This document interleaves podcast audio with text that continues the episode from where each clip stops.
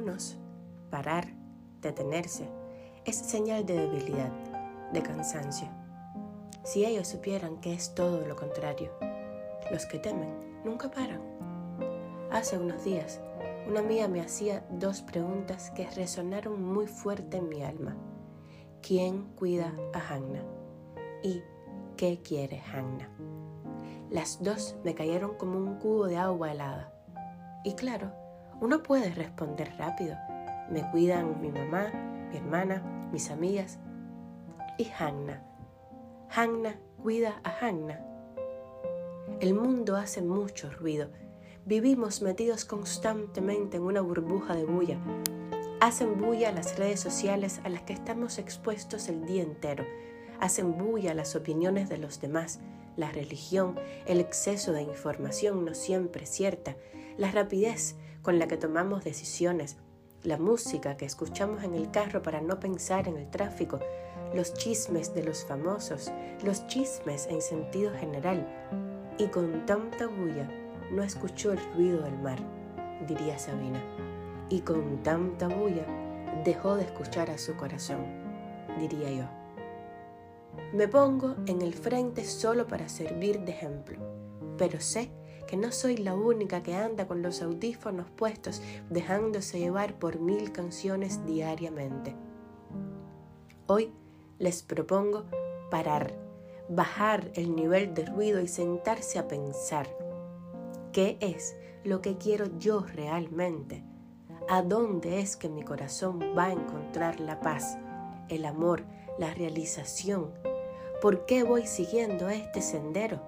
¿Es mi elección o muchas decisiones me han ido llevando por aquí.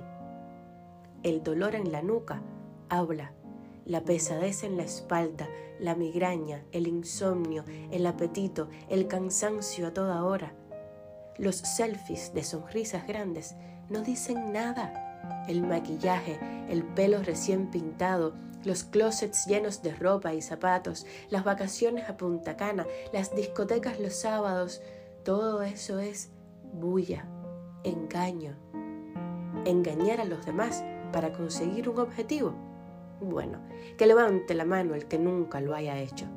Pero ¿cuál es el sentido detrás de engañarnos a nosotros mismos? Cero.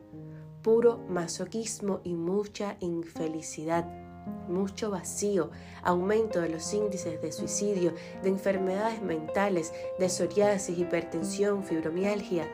Engañar a los demás quizás nos acerca a una meta, pero te aleja irremediablemente de la alegría y la felicidad. Medita. Toma unos minutos cada día para preguntarte qué quieres realmente, para imaginar y manifestar qué te haría realmente bien, qué te acercaría a la plenitud del alma. Pensamos que el dinero es lo que nos permite ser felices y estoy de acuerdo en que es importante, vital, pero he conocido a tantos millonarios infelices que me tengo que replantear la afirmación. Nos dejamos llevar por las historias de éxito de los demás y de nuevo por los selfies sonrientes en la orilla de cualquier playa. Pero recuerda, de nuevo, que detrás de eso no tiene necesariamente que haber verdad. Lo que hace feliz a mi novio no tiene por qué hacerme feliz a mí y viceversa. Yo no podría vivir con el estrés que vive Elon Musk y él no podría vivir sentado en silencio delante de una página en blanco con un libro en cada mano. No dejes que nadie venga a venderte guayabas verdes. Esas las encuentras en cualquier árbol de guayaba. Búscate, vírate al revés y confirma, descubre y actúa según la fruta que quieres comer hoy. Quizás mañana cambies de idea, pero hoy piensa en lo que quieres tú.